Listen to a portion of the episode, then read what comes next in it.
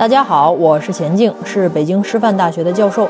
最近呢，我发现很多朋友都有这种非常类似的情况，明明什么都没有做，就开始给自己制造出来各种各样的问题，或者说已经想好了失败的情景，脑子中的这个小剧场已经营造出那种令人非常难过的氛围了。然后，于是呢，这个气氛都到这儿了，那就我就不得不焦虑一下吧。这个时候呢，往往是那些坚定走到底的人会迎来一个好的结果。或者说，把我想要、我要做、我要是做不成怎么办这些东西，一律都拉到一个做上面，而不是怎么办上面。这就是行为最重要的力量。当我们还没有做事情的时候，在前期想的那些东西是一系列的清单，但是其实你做了开始之后，这些问题清单可能会被更新的，因为做下去之后就知道哦。原来不是想的那样，它会有新的问题延伸出来，而也会有新的解决方案延伸出来。在今天的这期对谈里边呢，有几位朋友和我诉说了他们在选择上面的苦恼，希望我们的对谈能够对你有所启发。啊，Hello，老师好。哎，我是康复专业的学生，然后也是专升本。然后我所在的省呢是专升本考前一个月报志愿。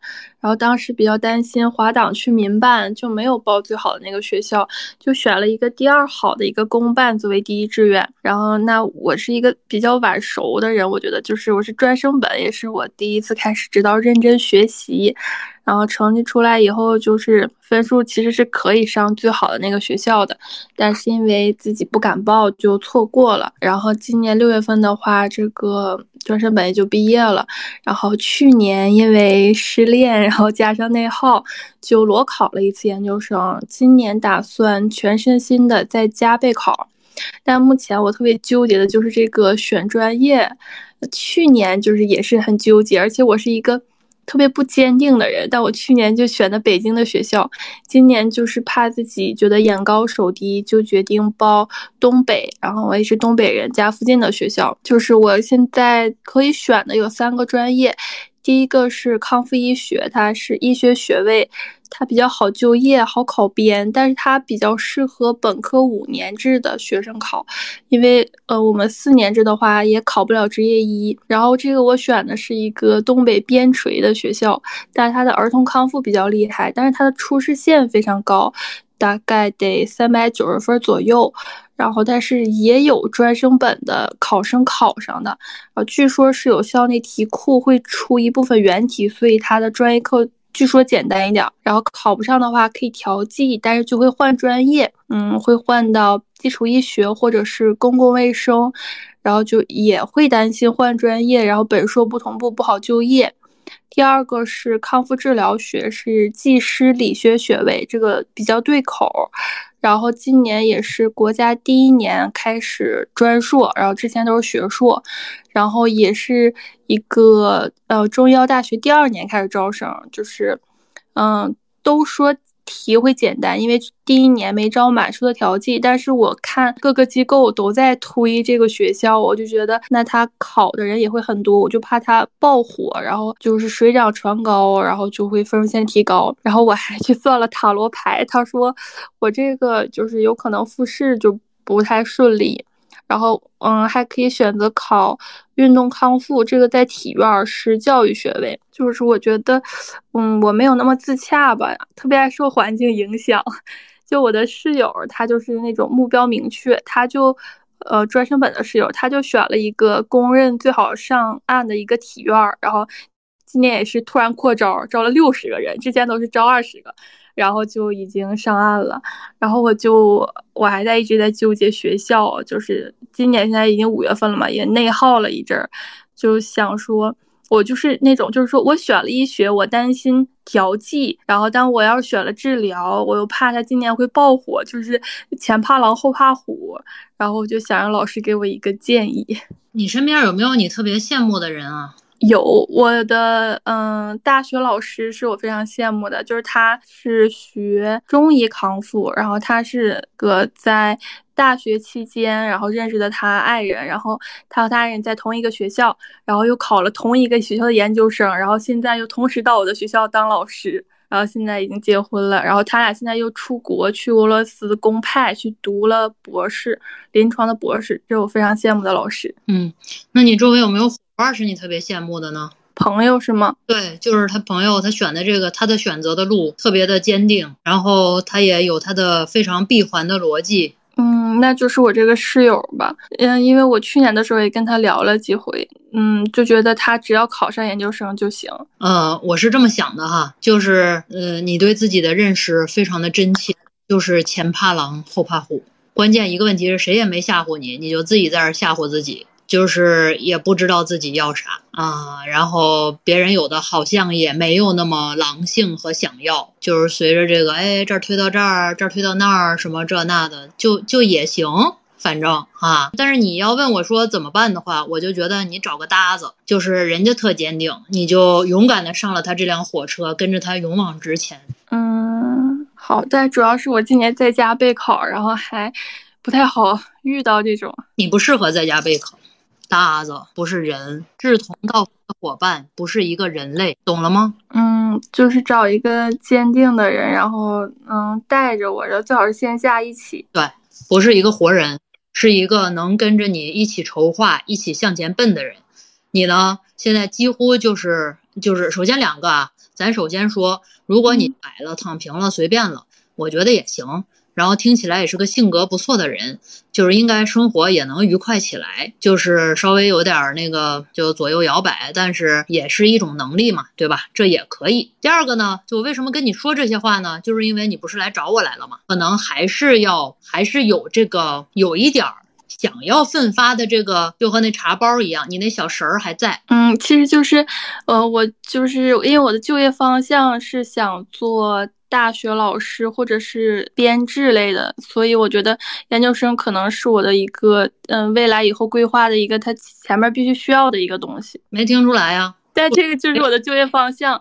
我之前面试了一些中专的大学老师、中专的老师、中职老师，然后就是，嗯，觉得嗯民办的也没有那么好，然后工资也不高，所以就决定考研。嗯。那你就以你那个刚才说的那个辅导员为，就是那个你的老师还是什么，以他为目标啊？他需要上什么学，什么样的学才能达到他那个？你就要奋力向前啊！这还有什么可纠结的呢？而且你加一些通货膨胀，因为一年比一年难。嗯，是，就是我就是怕，嗯，如果我其实我就是纠结，我就担心如果考不上那个的话，就可能会调剂什么的，就是但可能就是。到什么时候说什么话吧，对吧？我觉得是这样的哈，毫无风险的事情就是你现在躺着，然后人一定会走向那个终点，这是唯一一件毫无风险的事儿。其他任何一个都有风险。你特别爱吃的煎饼果子都有可能今天做的给你进去鸡蛋渣子没那么好吃。人只要去做事儿就有风险，关键是那个风险我能认就可以。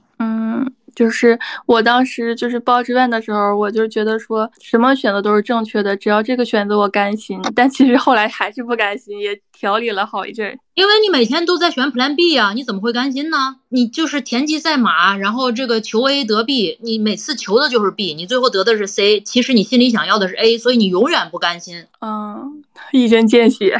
想要的和自己去努力的和最后得到的是个三件事儿，你说你活得拧巴不？对我这个人就特别拧巴，不管是在这个上面和在感情上面也特别拧巴。那人是你有底层逻辑在的，这个感情也是一种特殊的人际关系和处事逻辑。你在 A 上面是这样的，在 B 上面好多时候也是这样的。你是在都想要的事儿上，那肯定逻辑是一样的。嗯，好。还是要慢慢建立自己的思维，就是打破底层逻辑，想要就去拼，不要想结果，不要想失败。你又不是神，你想了没有用。嗯，好的，谢谢老师。那我这回就是坚定的走到底，然后争取给老师带来好消息。会的，我们这个坚定走到底的人都有好消息。嗯，好的，谢谢老师。你们知道为什么坚定走到底的人都会有好消息呢？因为你忽然在那一刻开始就终止了，怎么怎么办呀？他们都要害我，嗯，我很弱。哎呀，怎么没有一个哆啦 A 梦来救我？他从那口袋里掏个什么，我就一下就好了。你忽然之间就终止了这一切，开始，我想要，我要去做，做就已经是最大的方案和解药了。当你做起来的时候，你会发现问题都变了。现在咱们在那儿，我很弱，我怎么办的时候，一系列的问题。当你奔跑起来、做起来的时候，是另一套问题。所以你处在现在的这些问题里边，在琢磨：哎呀，我这些怎么办呀？我这问题解决不了，这些问题要是回答不了的话，我就完蛋了。不会的，你相信我，这我是百分之百确信的。只要你跑起来，问题都变了。所以说，你现在的问题自然会消失。这就是 magic，赚大钱，核心不在大钱，在赚。做成事儿，核心不在成事儿，在做，一定要动起来，非常非常重要。用行动去引领，用行动去问问题。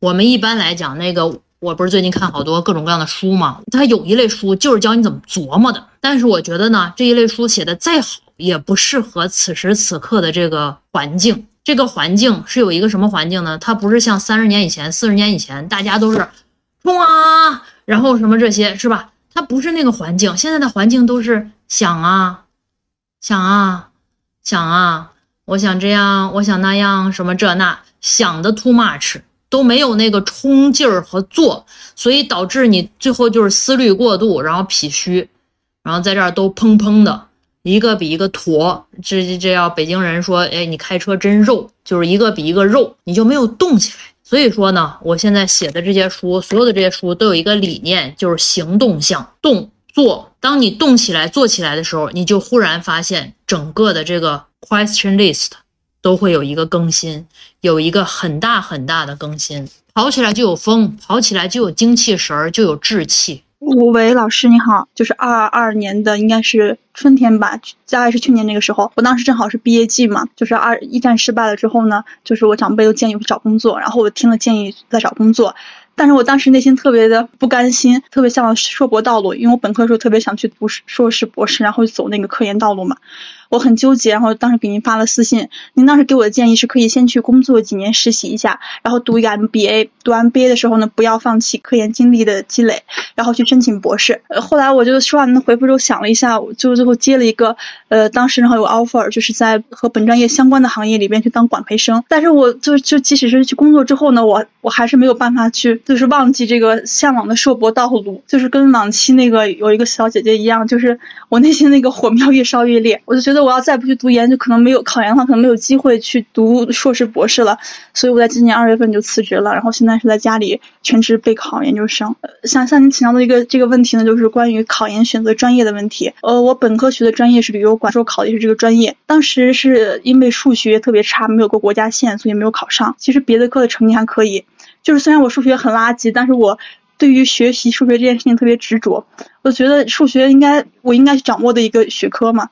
然后我现在就还在学数学，所以我二战就打算去选一个学数学的专业。但是我感觉这个一一战的时候确实好很多，就可能是经历了您刚才说的那个，呃，从胡思乱想到行动的过程，就是感觉越学越好。但是除了选择数学这个专业课之外，就是我对专业还是很纠结。我自己是比较想去继续这个本科时候的这个旅游管理专业，嗯，就是因为受老师的影响比较大，有个老师是学那个是做旅游规划与设计的，然后我觉得这个专业这个方向很好，我也想去试一试。但是问题就是，大家会普遍觉得，就不管是从我的同学还是在网上看到一些消息，大家会普遍觉得旅游管理就是一个比较劝退的垃圾专业，就不管他是本硕，就是他都很垃圾。然后我我本科同学就是继续本专业的呃研究生同学，现在现在没有几个了，大基本上都转专业转到一些呃马原呀，然后还有什么心理学啊这些不用学数学的专业吧。嗯，然后我我有个认识一个学长在在那个一个九八五读读旅游管理，他说这个专业的研究生确实也也挺水的，我就挺纠结。然后本科的时候呢，我有个老师跟我关系很好，就是他是他是那个人文地理出身的，他的本科是我们学校的旅游管理，然后。硕博读的都是人文地理，他觉得读人文地理的专业的研究生会比读旅游管理专业的研究生能够学到更多东西。当时也特别推荐我去考人文地理专业，但是我当时还是很执着的选择了本专业旅游管理。最后因为数学失败了嘛，呃，所以我现在想问问老师，就是我我对于这个专业的纠结，呃，这个认识是不是比较片面呢？然后根据您的那个深线算命法，您觉得我应该就是怎么做呢？大概就是这样问题。硕博以后要干嘛？我我我是希望能够去就是走科研路线，去高校或者是，好像这个专业去研究所的很少，就是去高校里面任职，这是我比较理想的一个职业发展道路。根本不需要去换，你听他们胡说八道，什么专业都有那个，你要远离这种说自己专业不好的人，就和说自己的什么导师不好。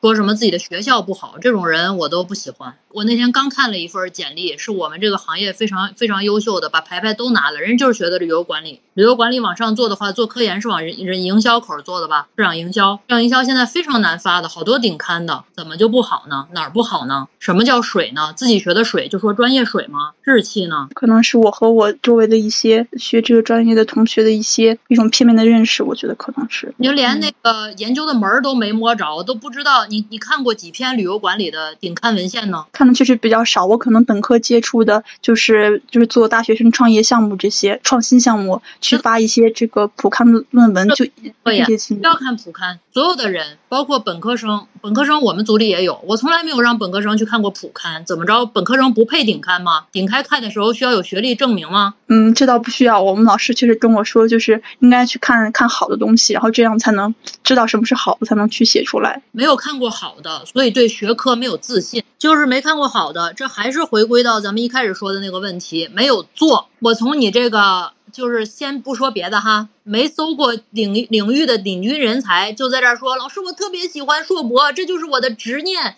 这是我的野心和梦想，没看出来啊，没看出来。就是我说了一个逻辑，我们所有的人还是做逻辑，不要是想逻辑，什么意思呢？你看刚才这个朋友是吧，情真意切，把工作都辞了，要去读研究生，要去考研，而且想要走科研道路，but 没有看过一篇顶刊文献，对自己的学科没有自信，上完本科了，都准备上研究生，还辞职了，琢磨了这么久，都对自己的学科没有一定的认知。说不过去，这就是想太多，做太少。我认为你连你的欲念，连你的目标都需要去做后定，而不是想着定。以科研为目的，我们现在的本科生只要进了这个这个这个地儿，没有不会那个模型的，都会调节、中介这些东西都会。Why？因为好的学校在本科的时候，老师就会让你介入科研，让你介入好的科研。就是我们不要觉得自己的目标和念想就仅仅是目标和念想，不是的，我们的目标和念想都需要是通过做之后确定下来目标和念想，对吗？我觉得这点对于大家来讲是非常非常非常重要的。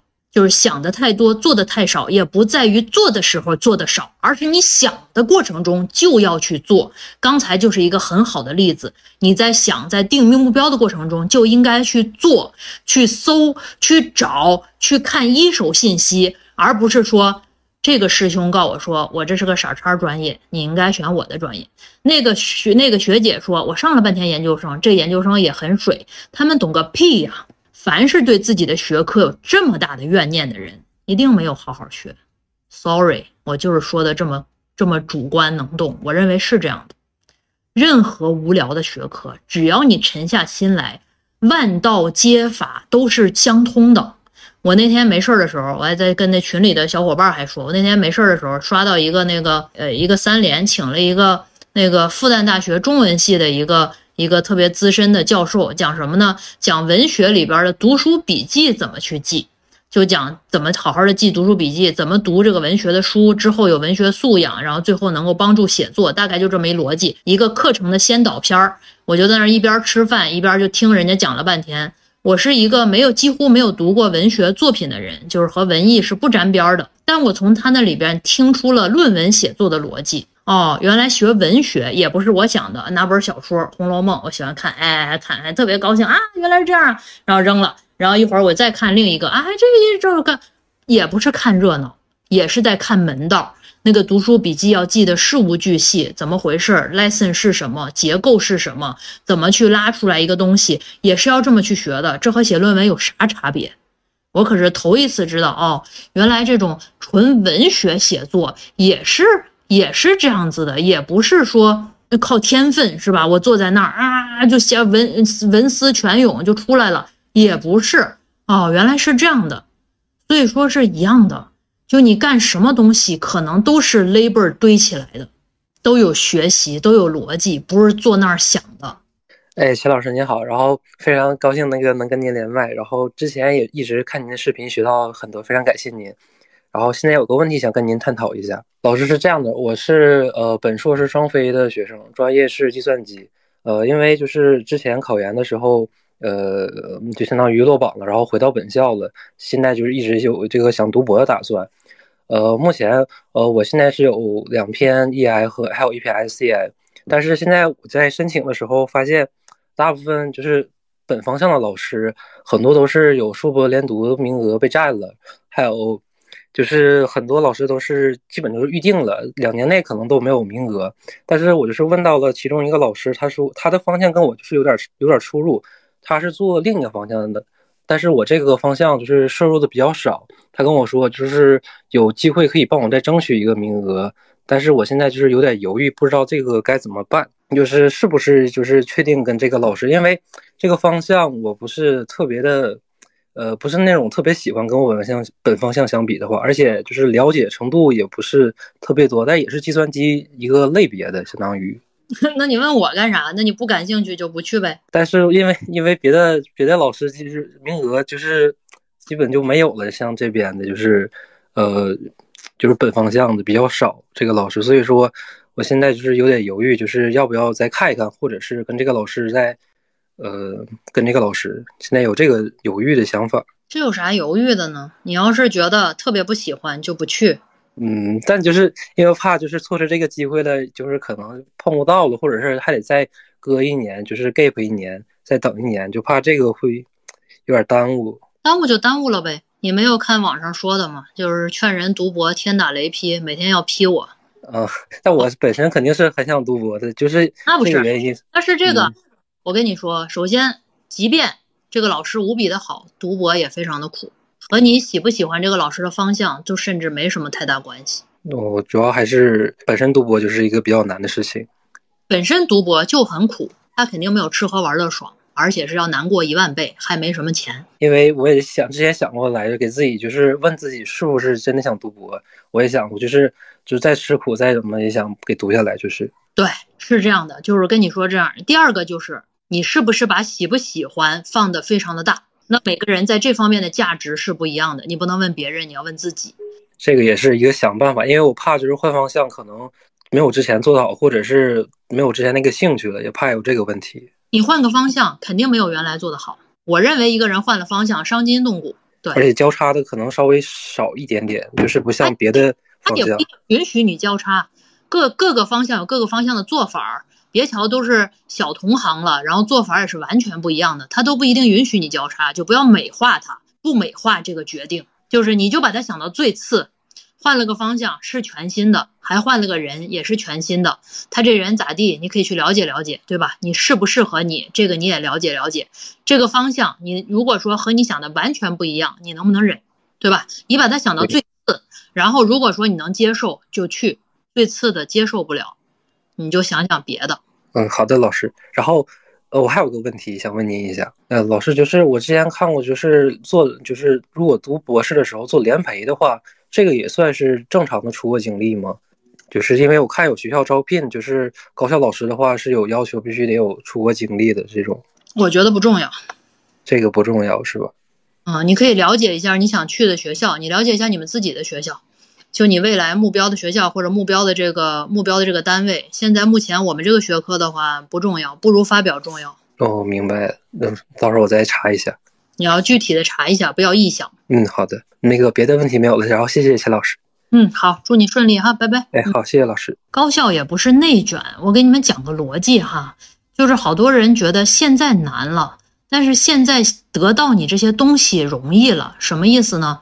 比如说我当时入职的时候，二零一一年底，二零二一二年初的时候，我能有一篇 SSCI 正经的 SSCI 就已经很是个东西了。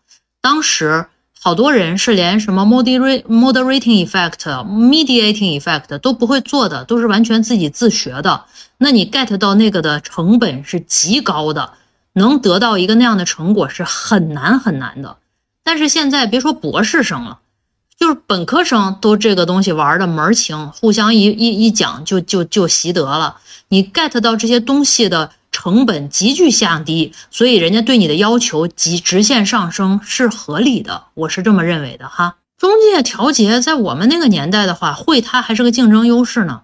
现在我们这儿本科生人手都会，平均会，就是你说这个咋咋说理去？个就换句话说，再比我早十十几年，我们有一些比我大个十几岁的老师，他们可能现在 maybe 也不会中介调节，也不也不会也不做定量，在在但是在他们那个年代，七七七八届或者再往前八几年的本科生都无比的值钱，人家还是博士，人家能够得到博士这个学位，你觉得是不是极其极其的难？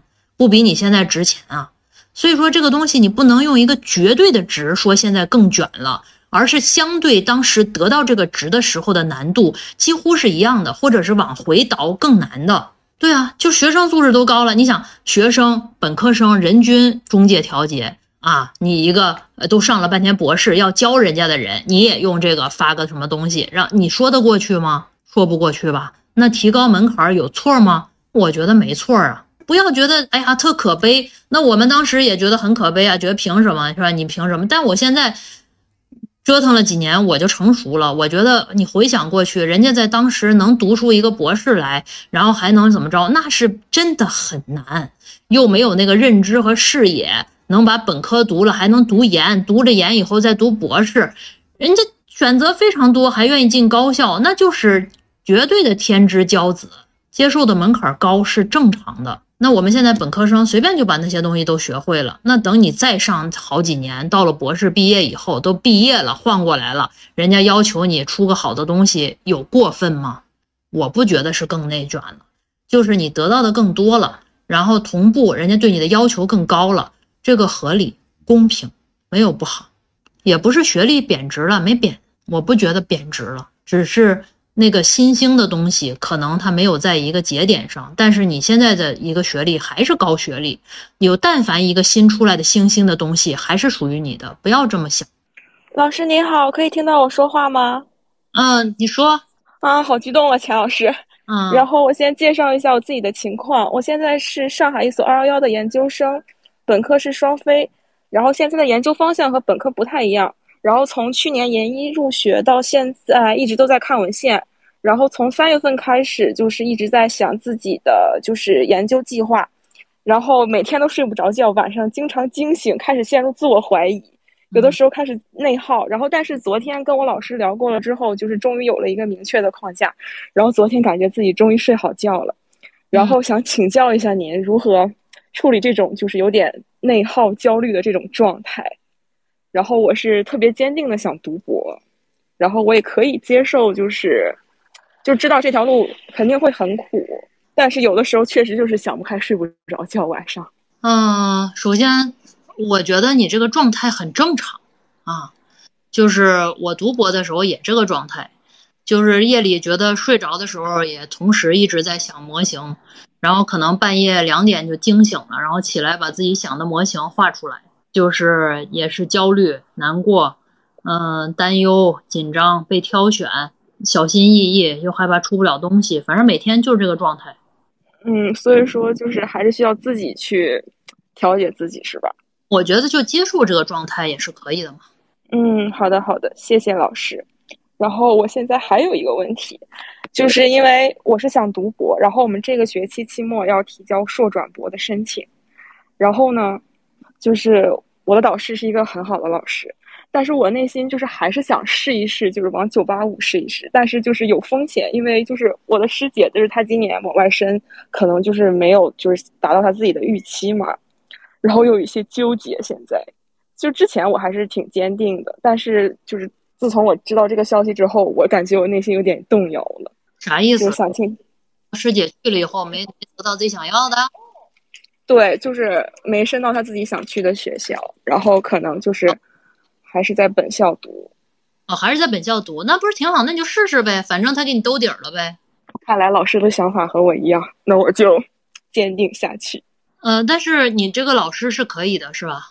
对，非常就人非常非常好，他是可以给你兜底儿的吧？按照以往的情况，应该是可以。我跟你讲，不一定哦。你你怎么知道老师没有别的人选呢？哪来的自信？对，确实，就是这也是我纠结的地方。就之前本来就是不是很纠结，就是想一直往往下试一试。然后最近就是感觉有点焦虑，因为马上就要交申请了。因为这个事儿是这样的，一人有一个名额，你在那儿拿人家兜底儿，最后把人闪了怎么办呢？嗯，确实是这样，对吧？好的，好的，谢谢老师。老师想让您给我声线那个一下，你看我可以吗？嗯，挺好的吧，没有什么，但我有点盲目乐观。我一开始的想法是，就是想去试一下，如果实在不行的话，就是回本校。你要是你的老师，首先第一个他得特别自信，特别阳光，然后特别为你着想，才会当你的 backup。嗯，明白。就是你那师姐有对他好吗？嗯，我的师姐有成果的。我说你师姐对她好吗？就是人家允许你去当备胎了，然后之后她有感恩人家吗？我不知道有没有啊。但是在我以我这个岁数来讲的话，我觉得人家这个是给你的一个人生的重大馈赠。不知道你的师姐有没有把这个恩情放的那么大？嗯，有的，有的，老师。嗯，一样，同样的逻辑给你。然后，如果你想要让人家给你当备胎，你要把这个话挑明了去跟人家说。好的，但是现在我看这好像是一个不太道德的行为。没有道德不道德，只有公平不公平。你们不能欺负老师。懂了，明白了，谢谢老师。呃，那天还有一个老师给我发私信，告诉我说，你他说我当了我当了好几年老。然后我经常被学生欺负，然后一肚子的那个烂气。然后他说：“钱老师，你肯定你肯定也有好多那什么，你应该把这个发一个视频，就是说一说老师是一步一步被各种各样的欺负的。”明白了，谢谢老师。就是我觉得应该也是站在老师的角度换位思考一下，然后再做决定。就是你为自己好没毛病，但是你要对老师公平。比如说你当备胎了，你要话说到位，把事儿做明白。N 年以前，不要完全拍拍屁股就不理人家了。大把人就是这样的，用人朝前，不用人朝后。嗯，明白了，谢谢老师。明白了吧？行，嗯，拜拜。嗯 不知道大家能不能 get 这个逻辑？就是愿意给学生当备胎的老师，绝对绝对是好人啊。但是好人难道不应该被好好对待吗？好人应该是你揣着明白装糊涂，然后假设一切没发生吗？我觉得不应该吧。就是这个世界。呼吁有更多的好的导师。那学生，当你的导师好的时候，你要给他 credit，你要对他特别好，然后让其他的可好可坏的人都觉得好是值得的，然后让那些坏人觉得坏是不对的。你不能坏了以后哦，见招，人家对你不好了，你反而是表现好，然后对你好了以后蹬鼻子上脸，why？对吧？就是我们呼吁人间拥有爱，你要给那个有爱的人更多爱呀。哎，老师好，嗯，那个非常激动能跟您连麦，呃，就是先跟您报个喜，我是去年看您的视频，然后现在是二本上岸，呃，天津的一所九八五，然后现在是研零，然后我今天的问题，呃，有两两大块儿哈，嗯，第一个问题就是学呃学术相关，然后第二个问题就是感情相关。呃，我我的本科是呃长春的一个新闻传播学，呃一个大一个二本的新闻传播学，然后我现在考的呢是呃天津九八五的一个嗯环境艺术设计的专硕，嗯，然后我自己的话，我觉得我自己是一个嗯能够坐下来认真去思考这个学术的一个人，但是呃经济角度。我可能支撑不了我读博的这个决定，然后呢，我如果想找工作的话，嗯，环艺的话，这个因为我是跨考嘛，这个如果走设计师这条路的话，可能也会呃有一点困难，所以说我打算是呃考这个公务员，或者说这个考编制。但是我现在就是一直在看考什么公务员，然后我最近的一个想法是考这个检察院，然后我不知道这样的一个路是否是可行的。你是要问我吗？你有查过吗？我我自己就是有点现在有点有一点点的盲目，就是我不知道是否可行这条路。不不不，你这个逻辑不通。你要考公考某一个岗位或者某一个机构，它每年的什么什么岗，然后要求什么什么专业，哪些专业不行，哪些专业行，这个是它不是都有的吗？那这个我是有查，呃，但是没有查那么细。那要查细呀，这不是一样我？需要，我我需要就是加一些那个什么考公的机构去问是吗？最好。不用，你自己去看，这不是都跟你说的吗？然后就是各个地方的各个公务员，就是凡是公务员都要考，这是你知道的吧？就是只要有凡公必考，逢公必考，这是一个现在一个必备的，都要考的，对吧？嗯嗯，在各个的官方的网站上都有公开的信息，现在没有一个地方是有个岗位是藏起来的，即便他偷偷给谁，他也不会不会不公开的，是都可以直接去查的。那你就可以查到具体的哪个地方今年招多少人，多少人里边规定的是哪些的专业，对吧？然后同时你这个专业，你这个学校因为比较好是九八五，所以说应该可以走有一些选调的这样的名额。选这个选调生我也有问到，但是好像说可能会去到一些呃农村或者是比较基层的地方去工作，是这样那所以叫选调，不然呢，直接来了以后让你去北京，那叫选调生吗？那老师您觉得是选调它比较好，还是说就是考公务员这种比较好？嗯，各有利弊，看你要什么，你最后想去哪儿？嗯，我我现在的目标就是想在天津留着，对，就是希望能在天津留着。然后我的打算是研究生毕业后想要嗯，先上先工作，然后看看有没有机会去读一个就是在在职的博士。其实我还有点想读博的。读它干嘛呀？在职的博士你是 nobody，不是你的。哦，那那我还是一门心思工作吧。你这个所谓的考公和选调两个应该是不矛盾的，选调也是要考的。哦，就是选调和考公是要一块儿考的。你 朋友是这样的，你对职业没有足够的尊重，就是九八五研二了，想要考公，一脑子浆糊不是我，我今年刚考上，啊，一脑子浆糊。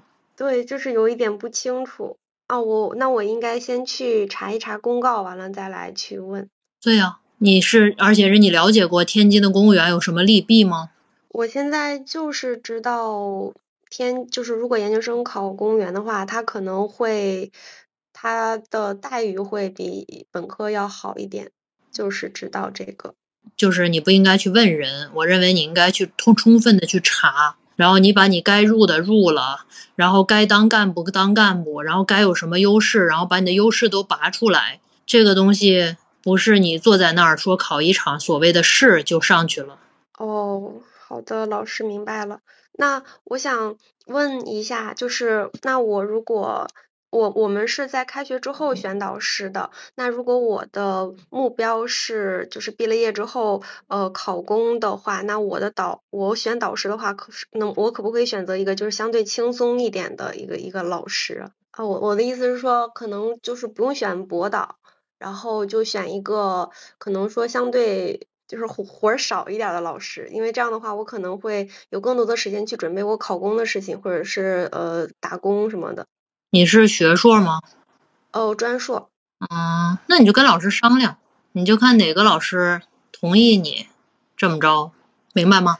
我觉得你要开诚布公的去商量，而且并不是你想的这样的，硕博硕导就比博导活儿少。好吧，好吧，可能我现在就是处于我现在的状态，可能就处于一种就是刚考完研，就是刚结束一个考研的目标，然后我现在就是没有没有下一个目标，现在就是有一点盲目，没有什么奔头。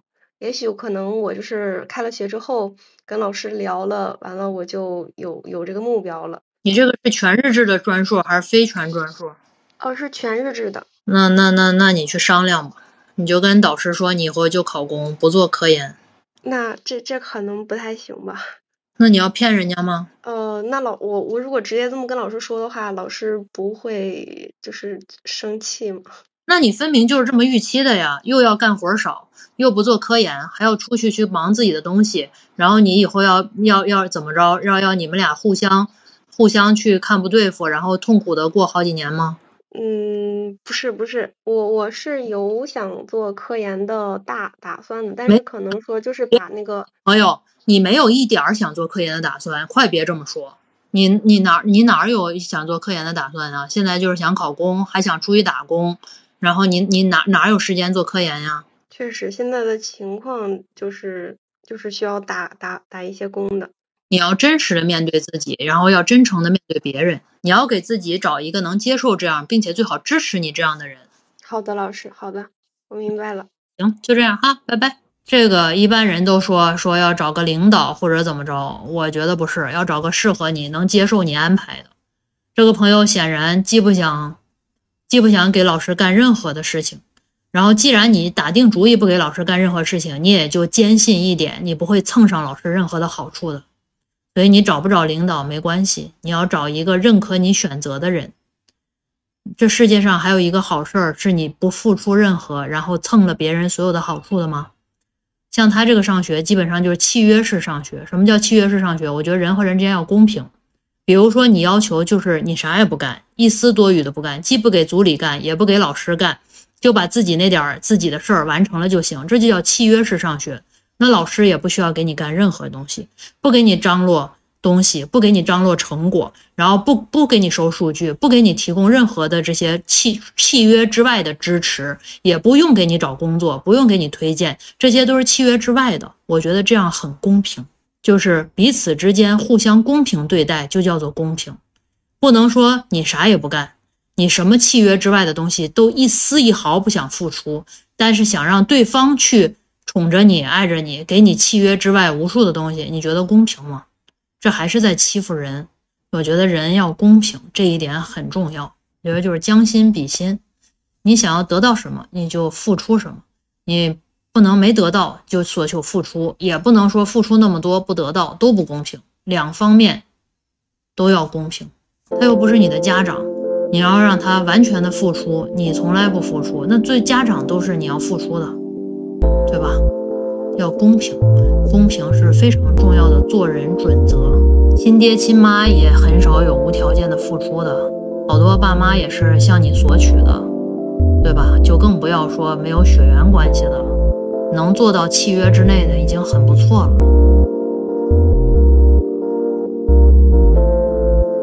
好了，今天的节目就到这里，欢迎大家订阅，也期待在评论区听到大家的声音。我们下期再见。